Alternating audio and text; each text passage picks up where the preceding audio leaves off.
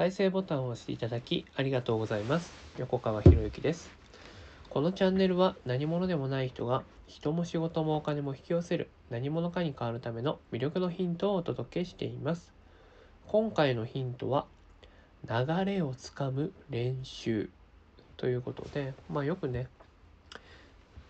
運の流れをつかみましょうみたいなね、ことを言ってたりとかね、する人いますけれども、別に運の流れをつかむっていうのは、何もなんか難しいことをする必要なくて、日常生活の中で全然できることなんですよね。例えば、あなたが車の運転をしているとするとね、高速道路に入ろうとしましょうか。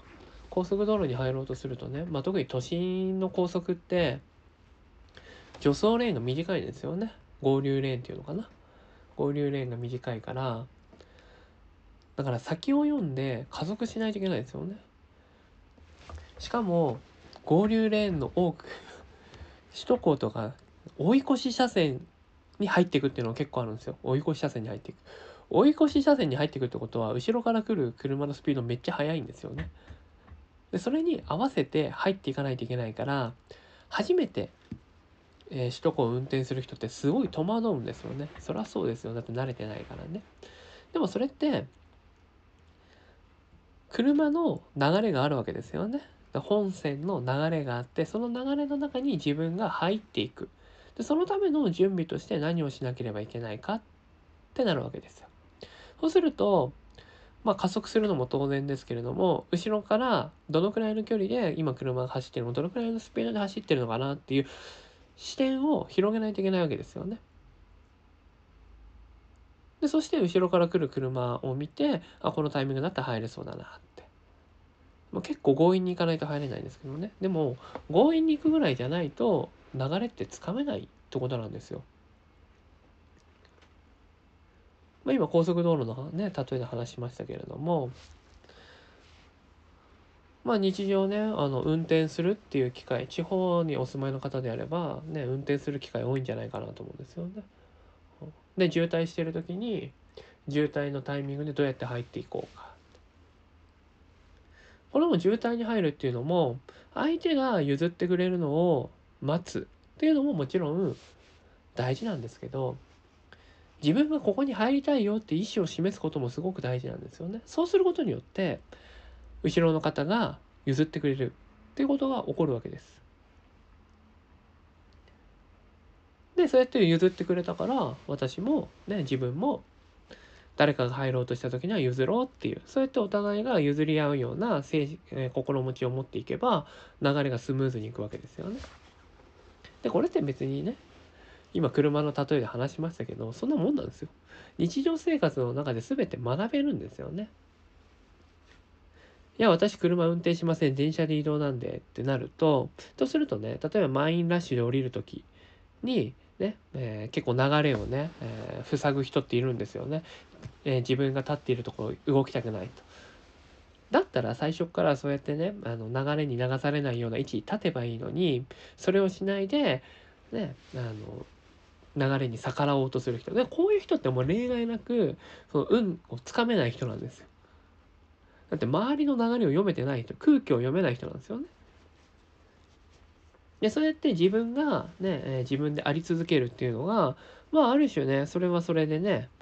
自分を示すっていうことになるのかもしれないですけれども、周りからしてみたら、そんなね、自分勝手な人についていきたいなんて思う人いないわけですよ。でそうじゃなくて、ね、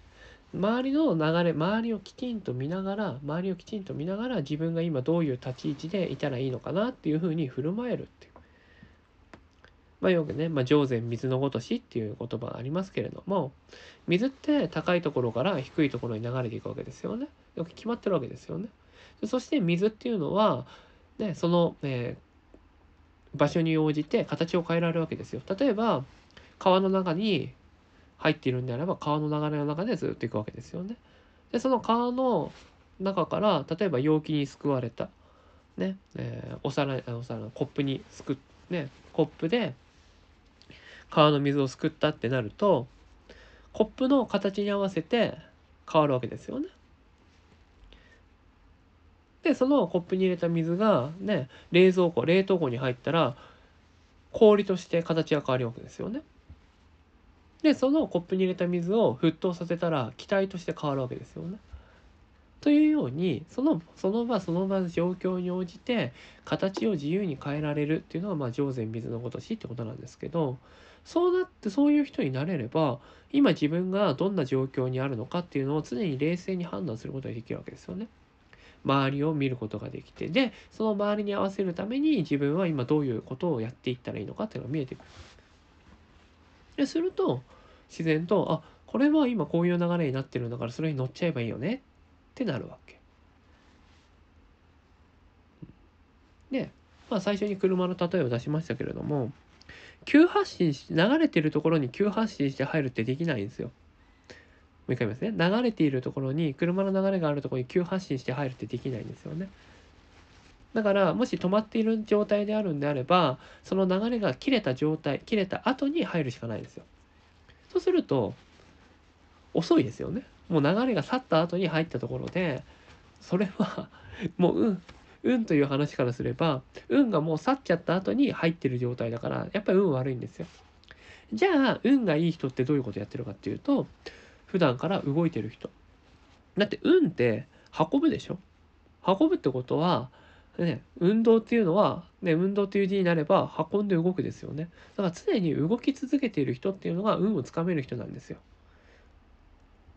だから行動するってね、行動しましょう、行動しましょうってよく言いますけれども、じゃあ行動って何なのかっていうと、これ行動っていうのは僕はアウトプットだと思ってるんですよね。アウトプット。だから何かを発信するっていうのもこれも行動だしね。じゃあ今どういう流れになっていて、どんな風に発信をしていけばいいのか。もしくは、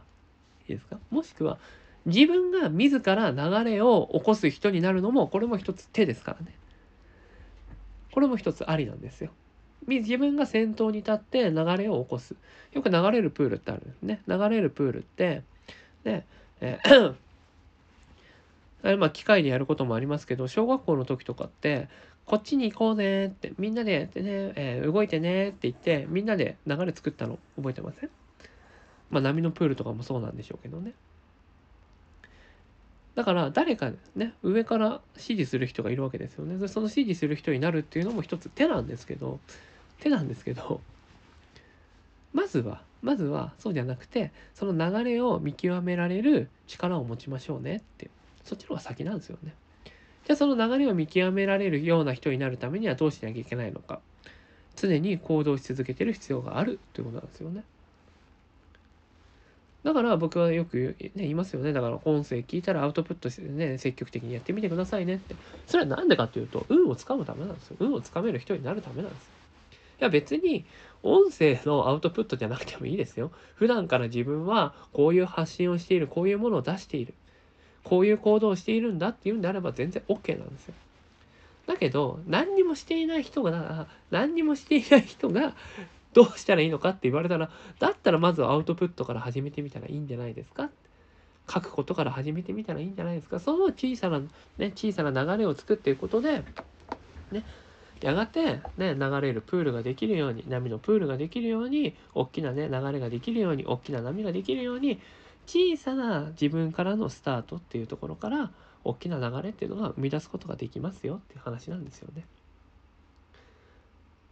まあいろんな話をね、今盛り込みましたけれども、運転する、ただ運転するんじゃないんですよ。運転するっていう時には、意識してほしいのは、流れをつかむ練習をするんだって。流れをつかむ練習をするんだって。そういう意識なんですよね。この意識を持つだけで、普段の運転がガラリと変わりますからね。例えば車線変更しようかなと思った時に、あ、後ろが来そうだなって迷ってる瞬間に後ろから車来ちゃってるから、あ、できなかった、失敗したくなるわけでしょ。でもそれをなくすためには、ね、四則実行ってまあね、文字化本の方にも書い書きましたけれども、思ったら即実行するんですよ。ね。車線変更したいな。後ろから来てないから大丈夫だよねって思ったらすぐ行くんですよ。あ、後ろから来そうだなと思った瞬間に、後ろが来ちゃうから、まあもちろんね、車線変更する前にちゃんと周りを確認しなきゃいけないですよね。隣に車がいるのに車線変更するやつはいないですからね。それはただの迷惑ですからね。だちゃんと周りの状況をまず見れるようになるわけですよね運転が